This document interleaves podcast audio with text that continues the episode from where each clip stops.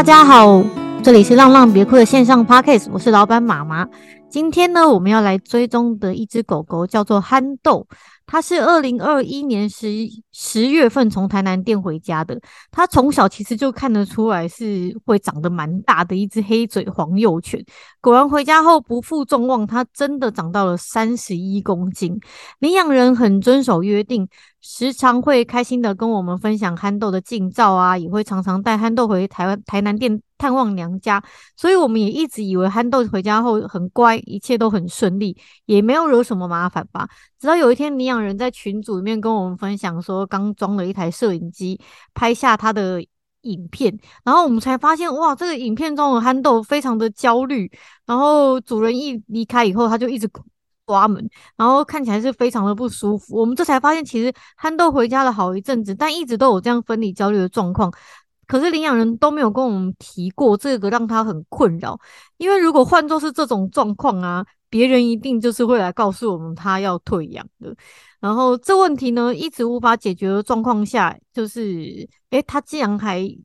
一直呃养着憨豆，而且好像没有把这太当一回事。今天我们就邀请来当憨邀请到憨豆的妈妈来跟大家分享一下这只三十一公斤和回一个人在家时会很焦虑的大狗回家后的状况，他是怎么克服跟怎么调整心态的呢？Hello，憨豆妈妈。Hello，我是憨豆的仆人。哦，仆人 是仆人，对，只是仆人。对，那我想先问你，你以前有养过狗狗吗？如果有养过狗的话，是什么狗啊？我们以前其实以前我家在嘉义，所以以前在家里的时候是我爸爸在养的。然后那时候两只都是米克斯，然后米克斯其实都还蛮大，只是从大概我高中的时候开始养，所以他们两个就是体型都大于大概二十五公斤以上，就是一定都是那种。因为我爸爸养得很肥，所以它是二十五到三十五公斤之间。他们两只都非常的大，嗯、然后一只活了大概十年，然后另外一只好像也活了十五年这样子。嗯嗯嗯嗯。所以，但你们以前在老家的时候养狗是大概怎么养的？是场地会比较大吗？然后会有院子吗？是放在外面的吗？哦，我们家那时候第一只狗狗的时候。那时候我爸是去那个，你知道以前就是菜市场有个地方叫查拉奇，我不知道你们有没有听过。就是在我大概高中，我记得好像是高二的时候吧，我爸就说他很想要养狗，可是他又捡不到流浪狗，所以他那时候就骑欧多拜，然后带我去那种菜市场，就是人家那种卖狗狗的地方。但是那狗呢，哦、它也不是纯种狗，它就是米克斯。然后它、就是、米克斯也可以卖哦。对对对，他们就是去那种菜市场，然后人家不是有那种卖鸡卖鸟的那个地方，然后它旁边另外一摊就是卖狗跟卖猫，然后他就是把那个米克斯啊，就是幼犬，然后都关在一个很小很小的，就是一一格一格的笼子里面。然后他们卖的价钱不会很贵，就一两百块这样子。然后我爸那时候就去，然后就看，就说：“哎，看要养哪一只这样。”所以那时候我们第一只狗狗是挑一只虎斑，但是它是长毛的虎斑，它毛很长，然后小只的狗狗，然后眼睛是蓝色的。然后我爸就觉得，嗯，这只还不错，然后就把它带回家。然后带回家之后，因为我们老家是透天的，可是外面就一般马路这样子，然后所以那只狗狗就是跟我们在透天的里面，就一二三楼这样到处跑。然后，所以我爸以前养狗，他就觉得他就是吃人类剩的东西。然后我爸以前是那种帮国中、国小，就是在那种营养午餐的，所以中间中午都会剩非常多的饭菜。所以我们以前那只狗就是吃人类的食物。然后它，其实我觉得它吃人类的食物是就很容易，就是有一些毛病，所以它皮肤很差，它就是很容易掉毛，然后很容易皮肤病，然后它身体很容易就是发臭，就是。就是一些很很那种狗狗很常见的疾病都会跑出来，然后我爸就想说，哎，可以擦七倍，卡不健控啊什么之类，他可能就这样讲。嗯、对，然后第二只狗狗，第二只狗狗它是呃它是黑狗，然后那这一只就比较特别，然后这只是就是因为我们家是大马路，然后前面的路口那边是一间国中，然后就会有那种国高中国国中的小屁孩。就是会欺负那种小动物，就那时候好像是那只小黑狗，它就是呃从路口，就是那种国中生放学，然后就拿各个各个东西，然后就开始打它。所以那只狗就是从路口就一路逃在，因为我们家快接近路尾的地方，它就一路跑跑跑跑到我们家车子的底下，因为以前透天外面会停车子，然后它就躲在车子下面。然后那时候我爸看到那只狗，他觉得诶，它很小很可怜，所以就要抓它，想说把它抓来养这样子。然后结果因为我们家那一只。原本那一只就是那个查奇贝来一家，那一只叫 Lucky，那只 Lucky 还在，嗯，所以他那时候对那只小狗好像也，嗯，不算到太有敌意，但是它会吃醋，就是哎，欸，好像有一只外外来狗狗要来，就是侵入它地盘，所以那时候我爸其实不容易抓到这只小狗，而且这只小狗它有点怕人，我只要我爸一接近它，它就会跑掉，嗯，然后我们又怕它跑去大马路危险。所以就是有点像是它，有点像是养在外面，就是养在我们中庭外面，然后就是放食物跟放饲料，它都会来吃。但是它完全我们没办法接近它，因为我们只要靠近它就要要冲走这样。然后后来它就慢慢就是会躲在我家，就是有点像是两顶亚的那个角落，但是它就是不敢进我们家的家门，因为可能是我们家家里面还有一只大只的狗，然后它对它就是也不走哦，它就是躲在那个角落，然后。因为它也是我爸养的，所以说实在它也是我爸给它用人类吃的食物。但是这只蛮特别的，这只可以活十五、十六年，但是它的皮肤也没有很好，嗯、就是也容易皮肤病。就是你会发现说，哎、欸，它的那个狗味很重，然后也蛮容易就是皮肤就是掉毛啊、脱毛啊，什么都蛮蛮，就是都还蛮有一些就是小疾病这样子。可是它就是、嗯、呃非常不亲人，它就一直躲在角落，然后。他还蛮意外的，他从小黑狗长成一只大黑狗，他比我们家里面那只 Lucky 还大只，所以他那时候我们摸到他是养了他十年、十一年的时候，他开始老了，哇，对，他开始老了，然后他那时候可能我不知道是因为眼睛看不清楚还是怎样，我们才摸得到他，不然其实我们根本一开门出去他就跑出去，他根本不可能不可能让我们碰到。然后再加上那时候，因为我们本来想要把他抓去结扎，可是他根本不让我们抓，是直到他不舒服的时候，就是他就是你会看到他一直坐在地上摸屁屁，然后我妈就说，哎，他肛门那边好像有很像肿瘤的东西，就是跑出来，然后他会一直流血，然后摸到一直在流血这样子，他觉得说，哎，那个可能是肿瘤或什么之类的，是那个时候他才比较亲近我们，然后我们就把他带去看医生，是我。后来想尽办法抓到他，然后把他带去看医生。那时候他才对我们比较好，就是我们会开门，然后让他进到家里面，他才会慢慢走进来。可是如果你声音一大，嗯、或者是声响一大，他根本就是立刻溜走这样子。对啊，然后后来哇，他心房很厚哎、欸，对他真的。十年哦，真的是十年。然后，而且重点是，这样子你们邻居都没有怎么样吗？不会，因为他知道你们在他的那个外人来完全不会叫，他就是 躲在角落很角落的一只狗。他外人就他对别人也没有任何的攻击性，都没有，完全没有。你就觉得说他就是好像不存在一样，他就是都在角落。然后那种送瓦斯的啊、路人啊，然后小朋友啊，然后国中生走过去啊，他都是永远躲在角落。然后如果说你很靠近他，他就会发抖。对，他就会发抖，这样子相安无事的过了十几年，对，就是就是这样过了十几年，嗯，然后直到他不舒服来跟我们求救，就是那种感觉，因为他就是从以前他就是躲在我们家外面的一个角落，可是因为我们家外面有一个纱窗。你就看到他为什么会坐在纱窗那边看着你，就是他好像真的不舒服，他告诉你说我真的很不舒服，他就坐在那看着很难过，这样邻居不会误会你们为什么养一只狗都不让它进来这样？不会不会，因为他们都知道说那一只狗是从就是街口被打过来我们家的，所以那些邻居们都知道说进来。对对对对，所以邻居来我们家，他们也不怕那只狗，那只狗叫欧迪，然后他就说。嗯我们想说好，不然就那一天就想说，呃，把他带去看那个屁屁那个到底怎么回事。然后我们带去的时候，他就说，哎，那兽医就说它是一个肿瘤，它叫微肛门腺瘤。然后这种狗狗，这种很容易好发在就是没有结扎的公狗身上，就是会跑，呃，会从那个肛门腺瘤那边一直跑出来。然后通常要处理方式就是开刀，然后把它拿掉，然后顺便结扎。可能他那时候已经十几岁，是老狗了。然后我们想说，哎，这样好像可以处理，嗯、那就继续给他处理下去。所以就那时候就让他去开刀，然后顺便结扎这样子。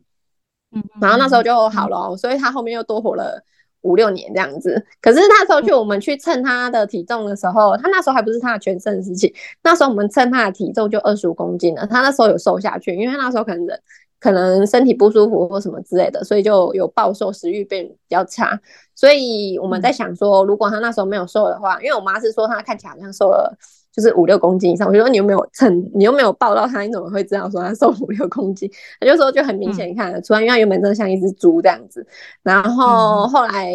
反正他们两只狗狗的结局都是自己老死在家里。就是第一只狗狗 Lucky，它是。后期它就有点不太跟我们亲近了，我们不知道为什么，它反正它就是都会自己默默在角落，然后没有带去看医生怎样，他就说没，他也看起来没有怎么样，因为还是能走能吃，只是就活动力变得比较差。然后有一天早上醒来的时候，就发现，哎，他怎么自己走出去外面，然后就倒了，然后就再也没有醒过来，就挂掉了。嗯、然后第二只狗狗就是欧弟，嗯、那一天是我妈跟我讲说，她觉得它的行动力变得很差，因为它已经十五十六岁了。然后我妈就说：“哎呀，他那天早上起来的时候开门，发现狗狗也是躺在外面，然后一动也不动这样子。所以两只狗狗都是，我觉得算自然死亡，就是没有其他的外力这样子。”了解。嗯，那像你们家以前住透天嘛，比较大，然后比较多人在一起照顾啊，所以你们可能养了比较体型比较大的狗。那为什么你后来还会想要离领养体型偏大的憨豆？因为我知道你后来好像应该是搬出来住嘛，然后住的房子就是。呃，一一般的住家，一般的大楼住家，然后你不觉得养一只这么大的狗很大只吗？因为它大部分人米克斯送养不出去，都是因为体型很大的关系。结果刚刚好你还喜欢体型大的狗，为什么？嗯、呃，我那时候会出来外面住，是因为我工作的关系，所以我就离，呃，应该是说我念大学的时候我就离开家里了。所以那时候家里的狗狗变成是我妈一个人在照顾这样子，因为后来我爸爸过世了，嗯、所以后来那只欧弟就变成是我妈妈在照顾这样子。然后我出来呃高雄就是这边念书的时候，我就搬在住宿舍。然后因为我回去的时候，我就会跟欧弟玩。那时候他还没有很亲人，但是他会让你摸，但是你叫他他也不会来，就是他就是会乖乖让你摸，然后你一边摸他，会一边发抖这样子。然后我那时候想说，哎、欸。养狗其实蛮有趣的，因为他们虽然就是你会觉得他们就是一个生命，就是它躲在一个角落，可是它好像花了很多时间愿意见到你去摸它。因为之前我们是一开门它就直接跑掉这样子，然后你就觉得说，哎、那我以后如果自己出来外面住，或者是自己工作之后，我一定要养狗。然后那时候呢，我们出去外面的时候，因为我第一到后期，因为他那时候我有跟你讲过，他都是放养，可是他到后期他眼睛有点看不到，他居然。走在外面走一走，就路上有三角锥，他直接撞上去，欸，就是他真的看不到了，所以他就是走一走，他就会撞到到处撞东西，所以后来他就让我们牵着，我们就会牵着他走，然后前面如果有障碍物，我要先把它移开，不然他真的会完全没看到，就这样撞上去。然后那时候我带去给医生看过，他就说就老狗的老化，就白内障，就真的看不到，然后他年、嗯、年事已高，也不适合开刀这样子。然后我们在路上就会看到有一些人，他就是会抱那种。吉娃娃，然后或者是那种马尔济斯那种狗狗，然后因为那种狗狗就是，嗯、呃，他们都会习惯抱在身上，然后我只是小小只一点，就是像柴犬系列的那些，然后我妈就会说，你看养狗就是要养大只的，牵出去才会威风，然后你就觉得说，哇，大狗真的是很帅，嗯、所以我那时候呢，我最想、最想、最想养的狗其实是黄金猎犬、哈士奇跟狼犬，就是这三种。嗯。没有说一定要品种，我就是这三种体型，至少要这样这三种体型的。然后，嗯、因为米克斯也不一定就会长到这么大，所以我想说，好，那就是想说，那到底要怎样才可以让找到就是这三种？但是我没有想要养就是品种犬，因为品种犬他们没有像米克斯那么勇敢，就是他们可能会更需要。照料它，然后可能会花更多心力这样子，我就想说，好吧，我爸以前养米克斯，感觉好像很简单。那不然，如果我搬出来之后，我第一第一只狗想要养，我想要养的是黑狗，因为那时候欧迪它是全身的黑狗，而且它很大只，它应该有三十公斤。所以我那时候呢，搬出来之后，然后后来有就是呃自己的房子，然后我想说，好，那我一定要去就是完成我的梦想，我一定要养一只狗。但是我不想要养一只小狗，我想要养一只大狗。然后我就先去那个寿山收容所，我先去收容所逛了两圈，就是应该说我去逛了两次。可是我去看了两次，那些黑狗都还蛮小只的，就是没有我想象中，嗯、就是没有我以前养的那个黑狗那么大只。然后再加上我家那只黑狗，它其实刚过世不久，三个月。然后我觉得我妈好像就是因为家里剩下我妈妈一个人，然后家里那时候我弟走之后，我觉得我妈有点失落。然后他居然就在那个纸上写说意外跟什么、嗯、什么哪一个不知道会有哪一个先到，他就写了这句话。我心想说，就一只狗狗死掉，对他的打击好像还蛮大的。然后那时候想说，好，不然我就是再去养一只狗，然后有点像是转移他的注意力这样子。然后，所以我就去收容所看了两轮，可是那里的黑狗都就是体型是算中型犬，就是十五到二十公斤。然后幼犬你就觉得说。因为你看它好像也不会长到那么大，然后那时候我一心一意想说，好办就是去看看有没有人家弃养的黄金猎犬，或者是哈士奇，或者是狼犬这样子。所以我那时候我去那个脸书有搜寻那个黄金猎犬大联盟，然后我想说好办，我去登记看看能不能就是找到一只黄金猎犬这样子。然后后来就是去爬完之后，有人跟我讲说那个黄金很容易有髋关节的问题，然后皮肤又很容易有问题，什么什么之类的，就是想说好啊，就是黄金猎犬好像。体型是符合我的需求，但是那个医疗花费好像会比我想象中高很多这样子。然后所以后来后来我就放弃黄金这样子，然后就辗转得知就知道那个浪浪别哭这家店。然后我想说好，不然就去看看。所以那时候我们家的狗狗刚过世三个月，然后我就带我妈、我，然后还有我哥他们，然后就去浪浪别哭台南店。其实那时候店里面只有一只黑狗，可是那一只黑狗的体型也是小的，它是威风。然后它是小只的，嗯，然后想说，可是我想要养大。其实威风对其他人来讲也是大了，它长大也有二十几公斤。对，但是我那时候去看威风的时候，其实那时候我是先登记要看的是威风，然后可是我去现场看到威风之后，我就觉得说，它好像跟我想象中比较起来，它有点小只，所以我后来想说，不知道不知道看有没有大只的狗狗这样子。然后那时候，呃，汉豆就从椅子下跑去尿尿，然后定点就是一百分这样子。然后我妈看到，其实我一开始根本没有看到憨豆。然后那个我妈妈看到就说：“哎、欸，那只狗狗很厉害。”然后就自己出去尿尿，然后尿完回来又回去椅子下面。说实在，我从头到尾没有都没有看到它去尿尿，然后又回来。我只知道有一只狗一直在椅子下，就是憨豆这样子。然后我就说、嗯、哦，所以你喜欢那一只哦？然后他就说他觉得那只不错这样子。然后我就问他说，那那时候有威风跟婷婷，好像是这几只在吧？还有权益，我印象中。然后他就说嗯，嗯，可是他只对憨豆有印象。我就说憨豆，然后我就蹲，我就蹲到那个椅子下面去看他，他完全不鸟我哎、欸，他就是躺在那里，然后就不鸟我这样子。然后那时候心想说，嗯，那我如果我妈喜欢的话，应该是可以，因为我最初的打算是。他是要陪我妈妈的，我最初打算是这样。然后因为我妈几乎长时间都在家里，然后我家又是透天，所以呃，整栋对他来说我是完全没问题这样子。然后我就想说，好，那我想一下。然后后来这是我妈第一次跟憨豆见面的时候，然后等到我妈回嘉义之后，我第二次又来台南店，这次是找我同事，就是再来看一次。那时候我看的就是憨豆。可是呢，那时候憨豆也完全不出来，他就完全躲在椅子下面，他完全没有出现哦。然后我想说奇怪，这只狗怎么完全没有出来互动或什么之类的？但是我就看他，然后他就看我，然后他好像也没什么反应。然后我想说，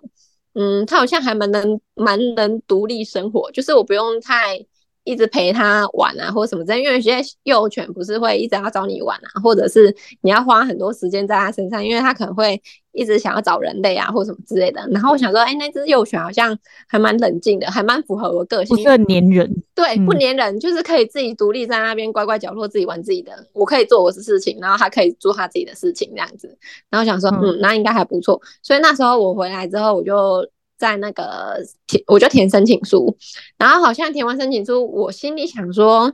应该会隔蛮久才联，才会被联络的，就还蛮快就联络到我了。然后想说，哎、欸，还好哦，那就约家访。然后要家访的来，我已经确定要领养了。家访看完之后，就是那时候好像是文婷来的吧。然后，嗯，哎、欸，文婷来的时候，他就跟我讲说，就是。憨豆他们店里面预计它会长得非常非常大，他说大概二十五公斤左右，他是这样跟我说二十五，他好像没有跟我跟我讲到三十，他就说二十五公斤。其实你还觉得很小，对不对？我还觉得很小，然后然后说二十五，二十五还好啊，就应该是可以这样子。然后我那时候的打算是，嗯、就是因为幼犬可能还很皮，还很爱玩，所以我想说，不然就是先跟我一起生活，等他之后稳定一点再说，这样再看我妈有没有想给你妈这样。对，再我把它带好之后再给我妈这样子、哦、啊。如果我妈不带，我这边也可以养，我我觉得我 OK 这样。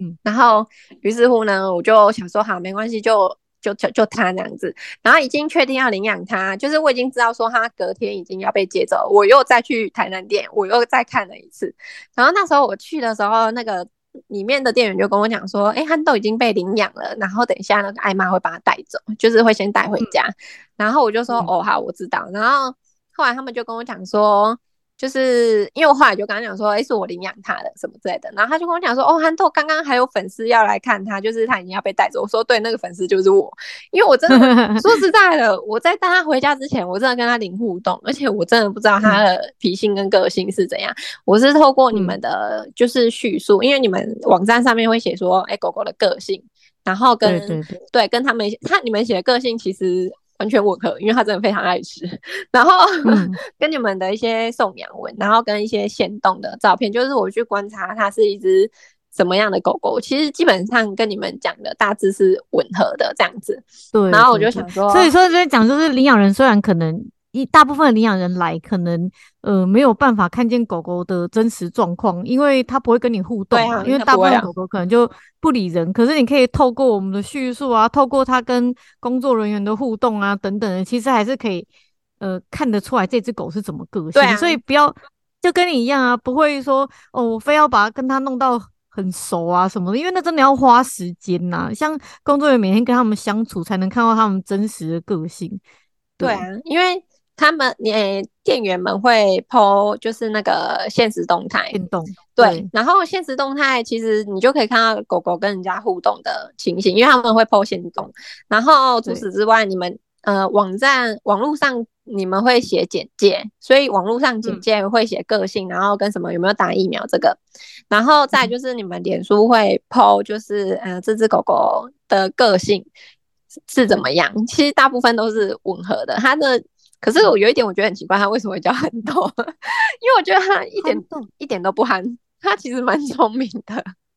而且是我也忘我也忘记，应该是我们说应该是网友取的，然后他们不知道我忘我也忘记为什么会取，最后选了憨豆。对，然后那结果他领养回去有没有什么让你感到意外的问题？而且。嗯，对，他叫憨豆，他有部分是真的蛮憨的，但我不知道他是眼盲还是怎样，他很常常他常认错人，这一点我真的觉得他很憨。哦、就是比如说，呃，跟我妈妈体型很像的，从远远的走过来，她会以为是我妈，就是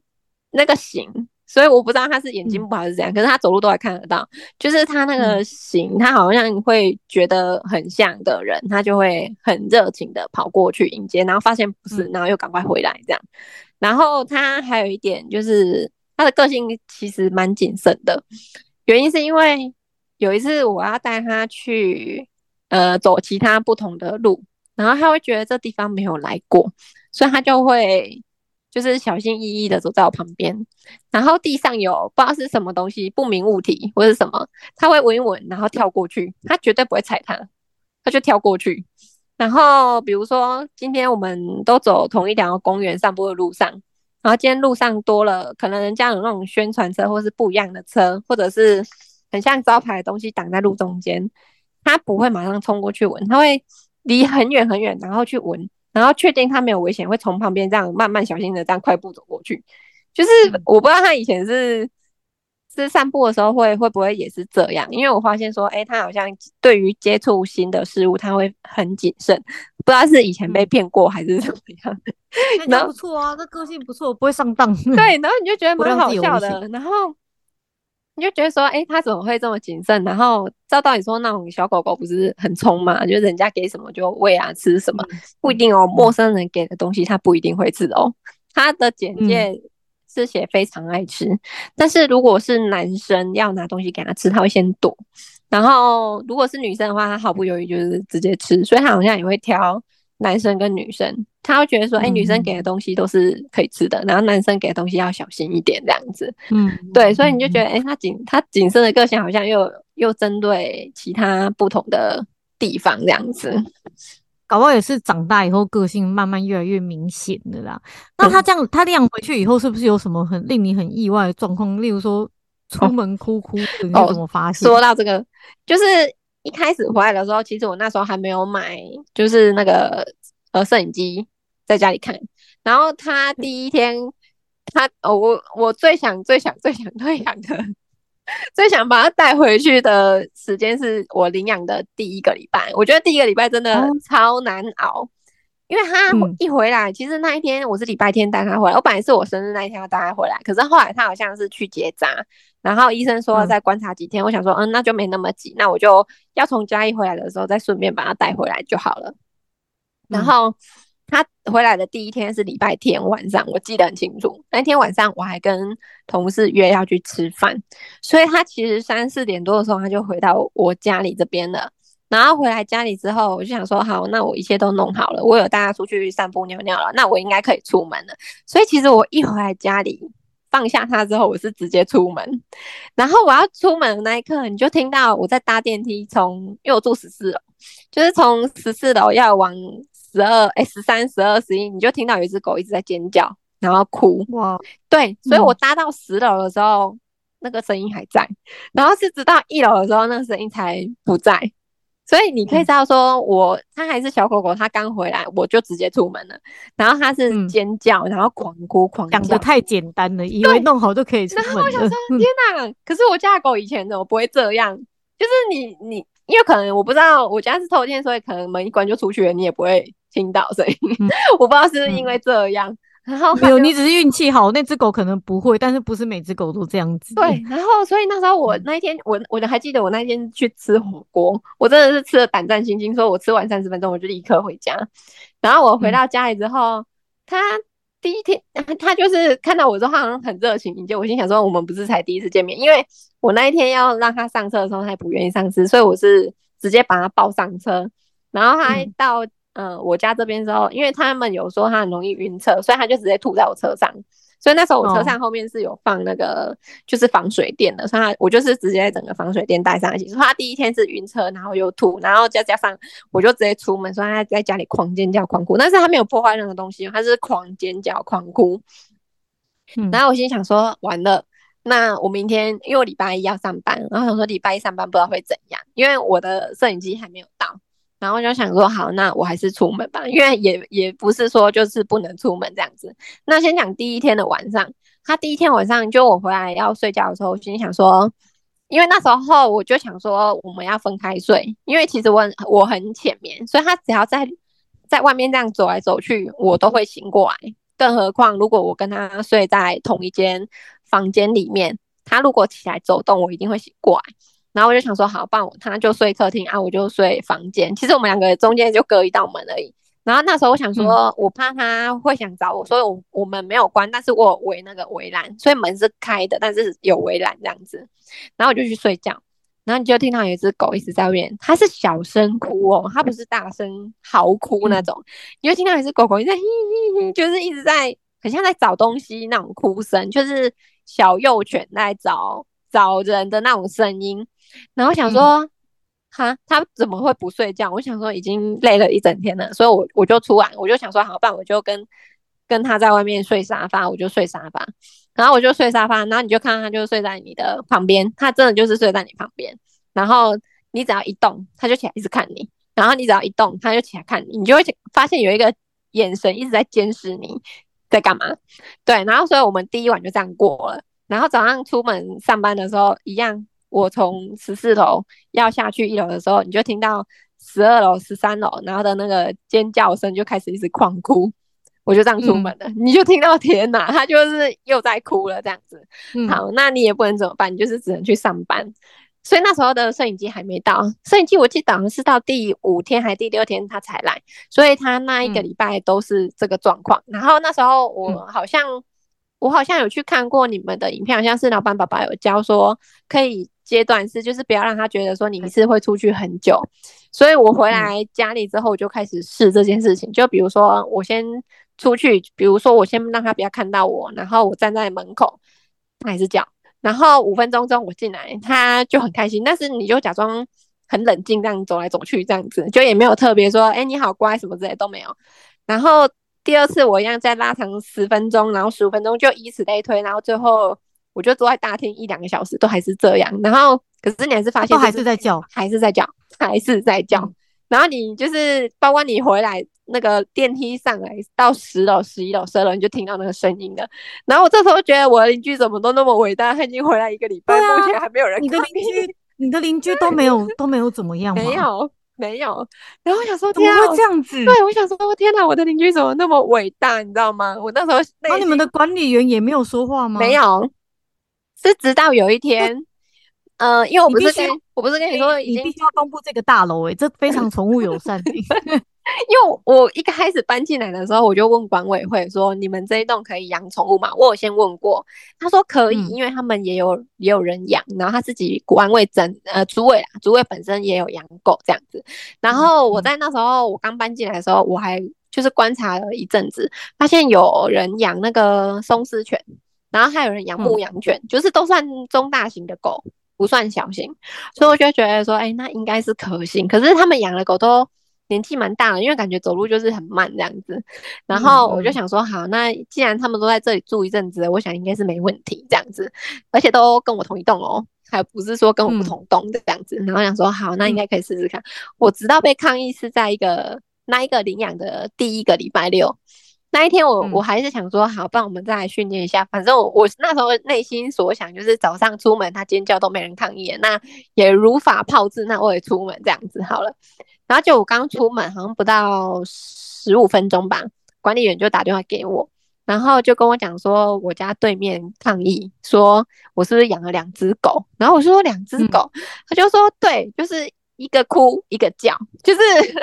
两个声音，其实是他又哭又 叫，对，是其实是他又哭又叫。然后他就跟我讲说，嗯、因为那管理员其实人还不错，我我就想说好，那我就马上回来。然后我回来之后，我就问他说，哎，是发生什么事情？他就说，因为我对面的他其实平日都不在，他只有周末才会回来。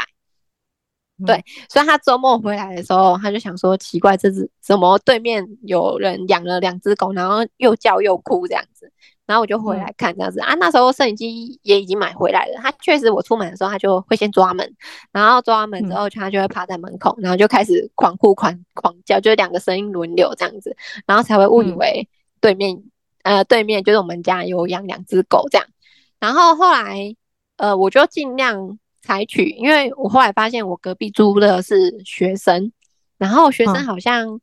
因为他们自己养两只猫。所以我觉得他们可能对狗狗的忍耐度好像还蛮大的，就是他们超高的哎、欸。对，因为我后来发现我出门过后，因为我都大概七点十五分出门，然后他们隔壁是两个女生，她好像我出门之后，她没多久也出门，所以好像大家都同一个作息时间起床，就是不会说上夜班或什么之类的。然后我楼下好像是一对老师，因为那那时候我去调查的时候，我。上下左右是谁？因为我是住顶楼，所以我上面一定没人，我不用担心。然后我想说，好，那我我至少再往下一层调查一下，我下面是谁？然后下面是一个，就是老太太。然后老太太好像她会怕狗，但她好像对于我养狗这件事情没有什么意见，所以我就觉得好，这个而且她搞不好重听的，对对对，然后就听不懂。对，我想说，哎、欸，她好像也没有抗议过，就是一个独居的老太太这样子。然后想说，嗯，好像也还好，她没也没听她抗抗议过。然后还有一对，运气真的太好了。对，然后还有一对那个老师，就是好像是学校的老师这样子。然后他们也都是在。跟我差不多时间出门，因为有时候我们一起坐电梯会遇到，然后狗在叫，我就觉得有点尴尬。嗯、但是他们好像也没 说什么，对，他们好像也没说什么。嗯、然后后来直到有一天，我遇到我隔壁的两位女生，嗯、然后因为刚好我牵阿豆要去上厕所，就是出去散步。然后那个因为憨豆很喜欢女生，我不知道为什么他看到女生他就会主动靠近。然后那女生因为她可能家里有养猫，所以她也摸它，她摸它也 OK。然后他就说：“哎、欸，你最近终于不叫了。”然后我就说：“啊，对。”然后我就哈，我我就很意外，我就问他说：“哈，什么意思？”然后他就说：“他之前呢，就是好像是你出门的时候，他都会叫。”然后我就反问他说：“那他会吵到你吗？”他就说：“不会啊，就叫个几声就安静了。”然后我心想说：“叫个几声安静到底是叫多久？因为其实我看我那时候摄影机已经到了，我都有传影片给你们看，我觉得叫的那个时间不算短诶、欸。嗯它就是对啊，我也觉得蛮叫蛮久的。对，其实超过五分钟，甚至超过一分钟，我都觉得危险了，嗯，因为可能可能几声还好，嗯，人家走过去几声，那个大家都可以接受。可是如果超过一分一分钟或两分钟，你没有制止他，人家可能就会抗议了。这样，然后发现说，哎，嗯欸，隔壁的耐受度好像也还蛮好的。真的，真的，这邻居真的是太棒了。对，我这真的是超级宠物友善，你可以放出来，然后让大家 讲宠物的人搬过去，这样宠物会少很多危险。对啊，那他这样子。叫啊，他这样子叫的状况，你现在已经领养他大概多久？一年多了嘛，对不对？对，已经一年多了。那他现在还会叫吗？他中间的时候，我记得我领养半年的时候，我我那时候有问过你，因为那时候他还有在叫。然后那时候你跟我讲说，好像可以去买那个什么救急花精那个，所以那时候我回来，对对对，急救花精那个那个回来我。我说实在的，我没有办法去跟你很确认说，哦，它真的超有效。因为我觉得，我后来去发现说，因为我试过很多种方法，就是要怎么样减轻它的分离焦虑，包括什么，同时用了太多种方法，对对对，对对所以我就不知道。我也有这种困扰，对，所以我就没办法去分辨说它到底是有用，到底是哪一个有用的。对，然后我后来发现一个最有方、嗯、最有效的方法，就是你分解动作，就是你不要。嗯你不要出门连贯性穿衣服、拿眼镜、戴口罩，然后穿鞋子出门。你就穿衣服完之后坐着滑手机，没事干这样子。你就是把这件事情全部分解、拆掉，嗯，然后嗯，完之后再背个书包，然后开始再弄东西、扫地都可以。然后再、哦、就是把每一个动作放慢，就是你要准备出门的动作，然后都若无其事再去做其他事，这样子。对，然后做其他，然后你有时候你还可以假装出门，然后关起来的时候。弄一弄，然后又再进来，又出门，又关起来，弄弄弄又出来，或者是你把门打开，然后走一圈又走进来，他会觉得说你你到底在干嘛？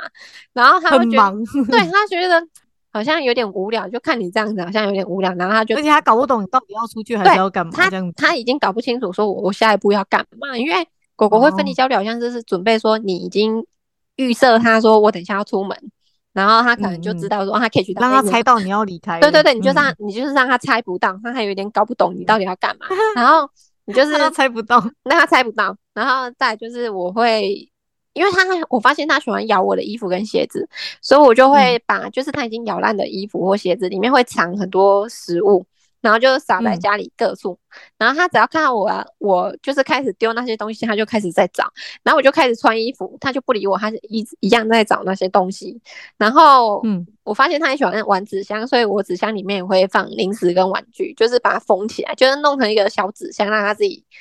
他可能觉得撕咬这件事情可以释放他的压力，所以他就觉得做这件事情很爽，嗯，所以我就去捡了很多纸箱让他去做。撕咬这个动作，你只是回来只要清纸箱就好了，不是清其他东西，我觉得一切都可以接受这样子。然后后来你就发现说，哎，我出门它不叫了，确实在我出门的二十分钟内它不会叫，但是它二十分钟后它就开始了，因为。他那些东西都弄完做完事了，对，他搞完了，嗯，然后他就开始想说人怎么不见了，所以他有时候我觉得说，哎，他汗好像是汗在这里，因为他当下好像没有发现，但是事后才发现说人怎么不见了，然后他就会开始找，就是跑去厕所找，跑去就是其他房间找，说，哎，人怎么不见，人怎么不见，然后确定不见之后，他又跑到那个阳台那边去看，怎么没有人，就是怎么不见，就家里只剩下他一个，然后他就又会跑去门那边开始叫。可是它叫不是像我们之前看的影片那样子狂哭狂叫，它是会先长生一只啊呜，然后完之后就开始抓门，然后完之后他就开始，他看我们人都用那个门把，不是要出门嘛？我那时候好像也有拍过一个影片，就是他学人类，对，然后他那时候想说奇怪，他怎么按那个门把都按不下去？因为他有那个防宠物跟防小孩锁，所以他可以把它锁住，他按不下去。于是乎，他就是不知道是干小灯球皮还是怎样，他就开始啃那个门把。所以其实我门把已经被啃坏了。然后那时候我想说，完蛋了，他如果再继续啃的话，我那个门把可能。有一天我可能会开不了门，我心里是这样想的，所以我那时候、嗯、电子锁对电子锁那门把，所以我后来想说啊，我现在换，因为我那时候还拍照去给老板问说，哎、欸，换这个门把多少钱？然后老板很很淡然的跟我讲说，哎、欸，你这是狗啃吧？我说对，狗啃。他说你要不要等狗不啃你再换？我觉得老板他很懂，那我就整个就觉得很好笑。他说你要不要等狗不啃的时候你再换？我就说哦好，他就叫我用那个。有点像是防水胶布，或者是像那种封箱胶粘一粘，先粘一粘这样子。然后我说我我就粘一粘，嗯、然后就想说，那我到底要怎样，不要让它。去再咬这个东西，所以那时候我就去上网看了一些，嗯、人家说可以涂辣椒跟涂醋，我不知道之前有没有人 试过这件事情，因为我觉得其他家里东西它都可以咬，但是唯独门把不行，因为我怕有一天我回不了，嗯、或者是那个门没办法关，那我会很麻烦。然后应该比较担心它。它咬着咬着，然后就出去了吧？真的把它打开，然后就出去了。可是他家的门他也要，他也要会坐电梯呀、啊。对、哦、对，所以我觉得还还好。他如果出来，因为我们家这边其实一层只有三户，对，所以其实也还好，嗯、很少人会上来，一定会被发现。对，如果他跑出来的话。他如果跑出来的话，因为我们因为哦，对对对，我讲一下，就是因为我的狗不是三不五时会乱叫嘛，所以其实我们要先跟管理员打好非常好的关系。我们管理员有三个，所以就变成是说，哎、欸，有什么食物啊或者什么，就都拿去给他们吃或什么之类的。所以只要它就会。你你就是可以去跟他打听说，哎、欸，那我楼下住什么人？我对面是住什么人啊？什么时候会回来？其实他们其实都会跟你讲，所以我就觉得，哎、嗯，养、欸、个狗要跟侦探一样。对对对，你要先调查我隔壁是谁，我对面是谁，我下面是谁这样子。然后你就是跟管理员打好关系，基本上你问管理员，他都会跟你讲。所以你先摸好，就是你周遭住户的一些生活形态，然后避开他们出现的时候狗会乱叫，基本上我觉得就比较不会被抗议。嗯，对对对，嗯、然后。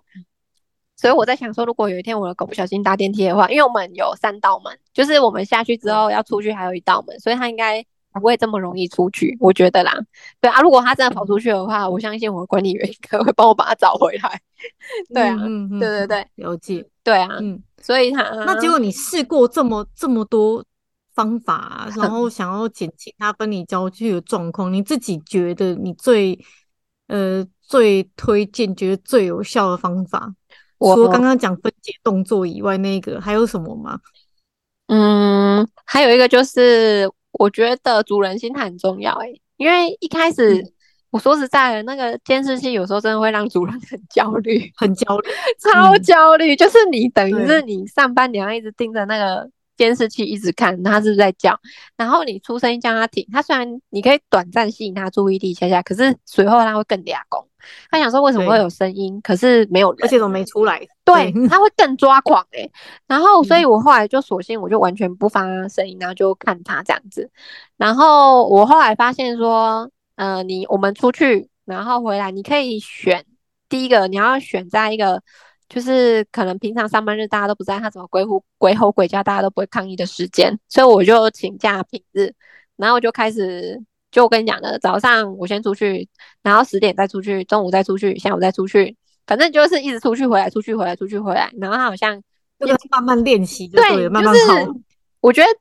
这个叫做减敏嘛，我不知道这样有没有算它的减敏，就是算算算算哦。就是我想说，好吧，我们就试试看看减敏，因为就是网络上讲的各种分离焦虑，我都我能做的我都做了。然后我想说，好，那我就做减敏这件事情，我就开始。有点像是重复刺激，然后到你疲乏那种感觉，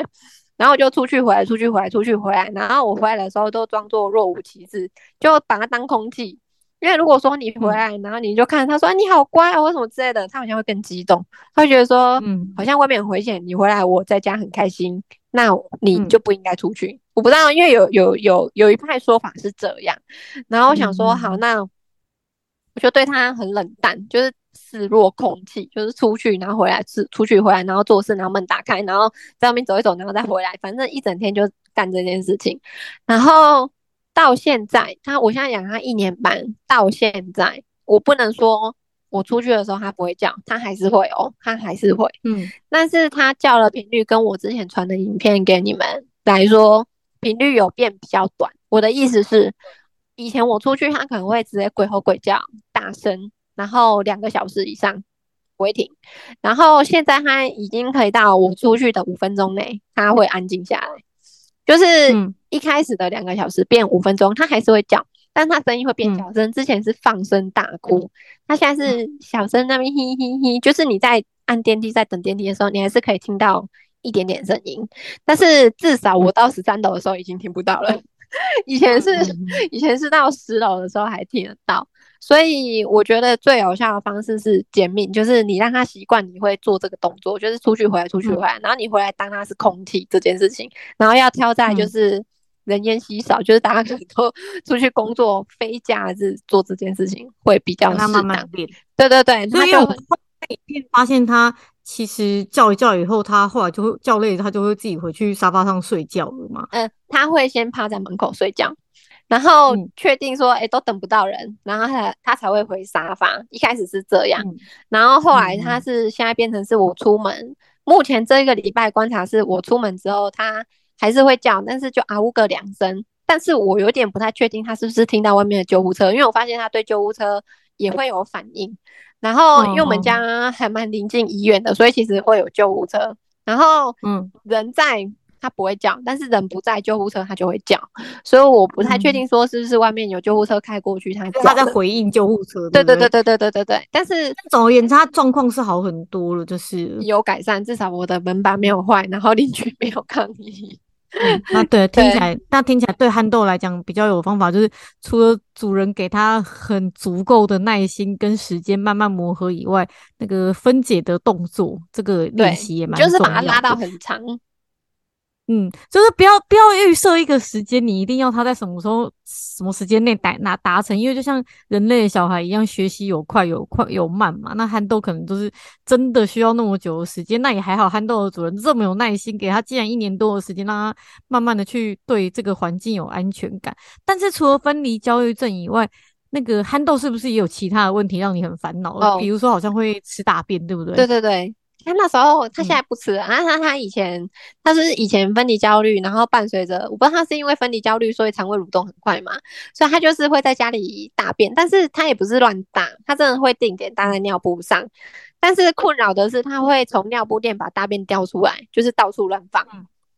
因为你到处乱放，到处乱放，因为他可能叼的过程中就掉在地上，然后他又要把它捡起来，哦、然后又掉在地上，所以你就看到到处都是大便这样。就是包括他的、哦、对，所以那时候我一打开门回来，就是又是屎又是尿，你就觉得说啊，这喜欢型消灭殆尽。然后你最后看那个录影机回放，你才发现说哦，原来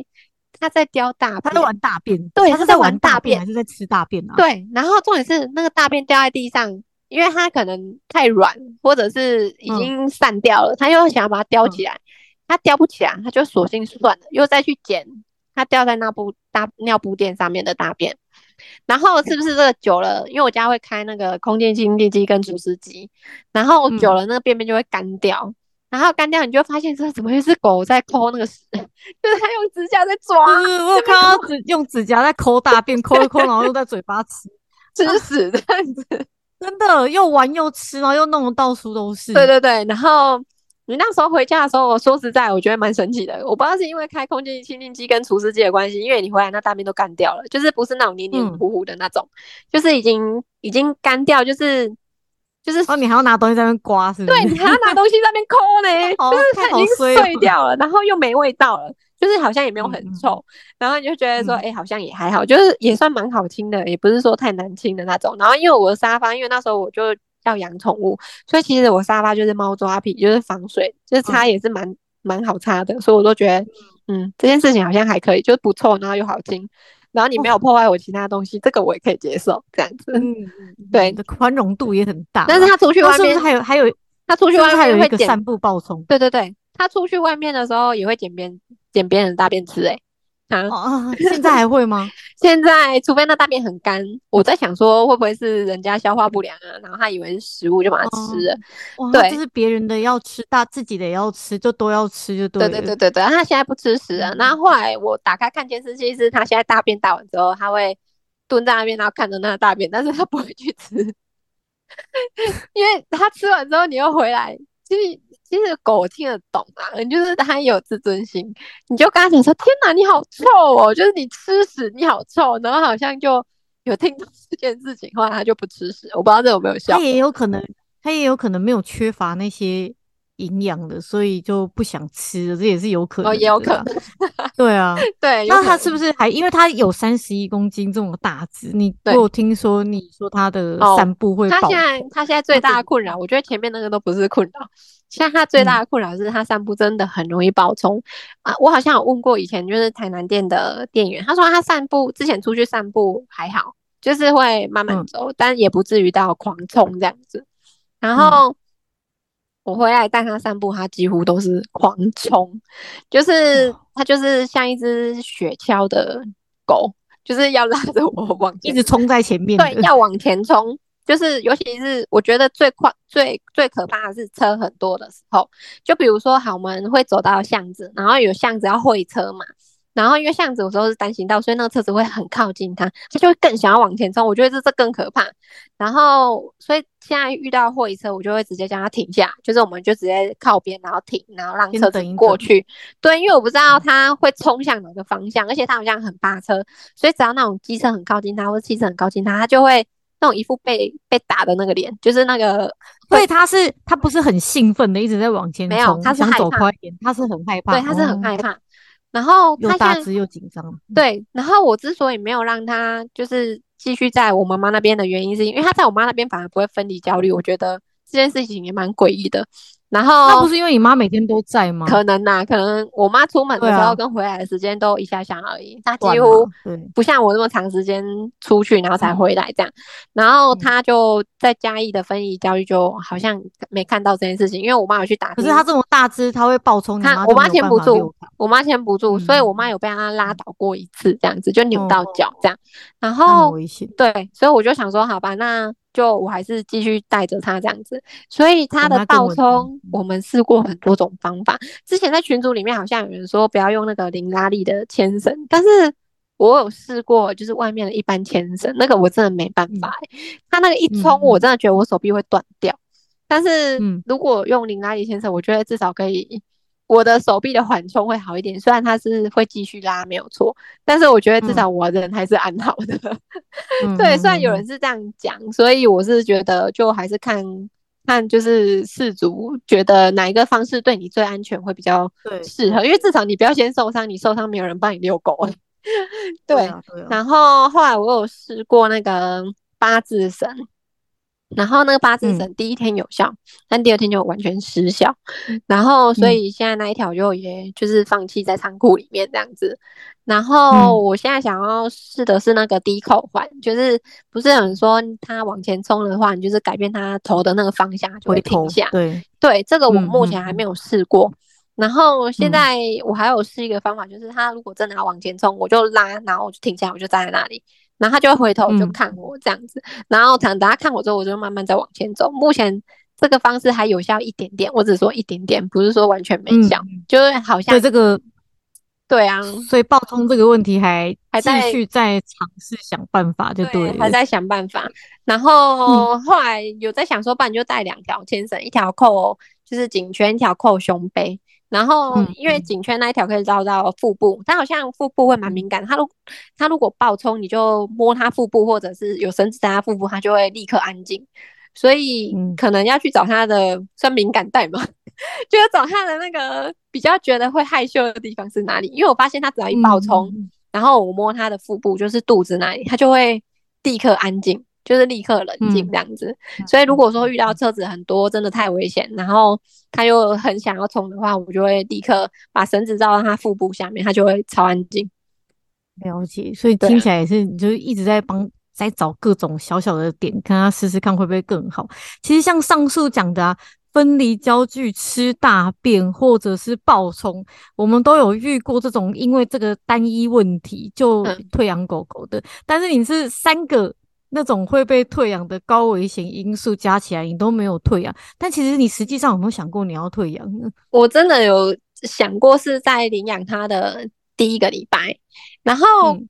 然后我那时候第一个礼拜原因是因为我讲过，就是他晚上的时候会不睡觉，然后我出门的时候他会狂尖叫这样子。然后，可是你后来就想说，嗯、因为我们才培养第一个礼拜，我才养他一个礼拜，我回来他会很开心热情的迎接我。我就想说，我们不是才。就是第一个礼拜而已嘛。对，然后你就觉得怎么可以这样子就要就就要放弃它？对，然后我就觉得说，可是我当初都已经想好要领养狗，而且当初我要领养狗的时候，说实在，我身边非常多的人劝我不要，因为他就跟我们讲说，你养狗就像养一个小孩这样子，然后他就说，你可能就是。都会被他绑住啊，你哪里都不能去啊，然后什么什么，你出国啊，因为我以前还蛮喜欢出国的，然后他就说，哎，那你出国，你可能就要想你的狗要怎么办呢？啊，如果你妈没办法帮你顾，你要怎么办呢？然后如果没有人帮你遛狗，你要怎么办呢？每个人都叫我不要养这样子，但我那时候还是坚持。然后我那时候我想说，我既然都这样坚持了，然后我又突然说不要养，只是因为就是他晚上不睡觉跟鬼吼鬼叫的问题，就这样退养。我觉得那我以后要养狗真的。倒不如就完全就是打消这个念头。可是我既然都起心动念讲了个这个念头，然后你又看他就是那点还蛮无辜的，你就觉得说他好像是一个生命，我现在把它丢掉，好像有点就是 就是一个我觉得蛮残忍的。而且我说实在的，那时候我还想过一个很。很机车的问题耶、欸！我那时候还想说，为什么没有开放试养一个礼拜这种、嗯、这种想法？我就有这种想法，我想说，怎么没有开放就是试养？如果说因为一个礼拜真的不够啊，对，真的磨合一个礼拜真的是不够的。但我想说，怎么没有开放让人家试养一个礼拜，发现不适合就把它送回去？我觉得这个如果、嗯、如果有这个啊，我真的会把它送回去。但是幸好没有这个，所以它现在还在我家。对，因为我觉得。说实在的，你要让一只小狗，然后一直不断的去适应不同的环境，境，对，对他来说其实还蛮残忍的，折磨，对，又很折磨。然后我觉得有时候这样子，狗的个性好像会因此被改变，所以我觉得，对对对，所以我觉得这样，它会没有安全感，对，它会更没有安全感。反正后面领养它的人，嗯，要么就是很棘手，更不好处理，要么就是相安无事，这个真的也很难说。对啊，对，所以我就觉得。然后重点是我妈又跟我讲说：“爸，你把它退回去好了。”对 哦，你妈有这么说吗？对对对，我妈就一天到晚，因为就一直跟我讲说：“阿弗利卡退等，就是你把它就是退养这样子。”然后我就看他，然后我就说：“是你不觉得他很可爱吗？”因为我想说那时候要让他就是积极的认识我嘛，所以我认养他的第二个礼拜还是第三个礼拜，我就把他带回家一跟我妈住一个礼拜。然后那时候去跟我妈住一个礼拜的时候，我妈就。他其实你可以看到妈妈的动作，她就是嗯，她在喂饲料的时候，她也拍照给你看；然后她在睡觉的时候，她也拍照给你看。然后我家那只狗，它可能第一天就是遇到我妈，我不知道它也就是觉得蛮开心的，它就直接跑到我妈床上去睡觉。然后我妈去刷完牙回来，看到什么有一只狗躺在她床上，然后还摇尾巴等它上床，她也觉得很好笑，她也拍给我看。所以你会觉得说，哎，它其实内心是喜悦的，但是它又嘴上跟你讲说，你把它退回去，你就觉得说。你至少让妈妈有一个，好像一个生活重心吧，我不知道。然后我就觉得说，那你又把它退养，好像又伤了一只另外一只狗的心，这样好像也不太好。嗯、所以后来想说没关系，那我们就慢慢磨合啊。至少邻居如果也没有抗议的话，那我觉得就这样也没关系。反正狗会长大，它智商会长大，应该啦。所以应该会、嗯、应该会好一点这样子。嗯，了解。所以其实这边讲起来啊，我们是真的。还好在就是你有耐心，然后觉得既然领养做出了这个决定，你就要负责。还有最最，我觉得最最神奇的是你的那些邻居竟然都没有抗议。对，因为如果造成邻居，对，如果造真的造成邻居抗议的话，然后假设那房子又是你自己买的，你根本没有办法搬家，对不对？那这个真的是会有很大的压力。所以有时候，嗯，就是在养狗之前呐、啊，也不止说你自己自身。觉得有没有准备好？还有，其实邻居真的非常非常重要，尤其是如果你会呃比较担心邻居的这个抗议啊，或者是情绪没有办法比较强硬的去跟他们谈这些事情的话，那其实，在养狗一开始一定要去跟邻居就先先先打听好，然后是或者是先跟他们打招呼，对，像刚刚到的仆人。有讲说去送小礼物啊，然后去跟他们打好关系啊，这些真的都非常非常重要。我们今天很感谢憨豆的妈妈跟我们分享这么多，遇到这么多问题，她最后都选择坚持下来。其实现在憨豆非常非常可爱，我会再把她的照片分享在 呃封面上。好，他今天也很谢谢你跟我们分享那么多，也希望这些。方法呢，对有类似问题的人会有一些实际上的帮助。嗯，那今天就谢谢喽，拜拜，拜拜，谢谢大家的收听。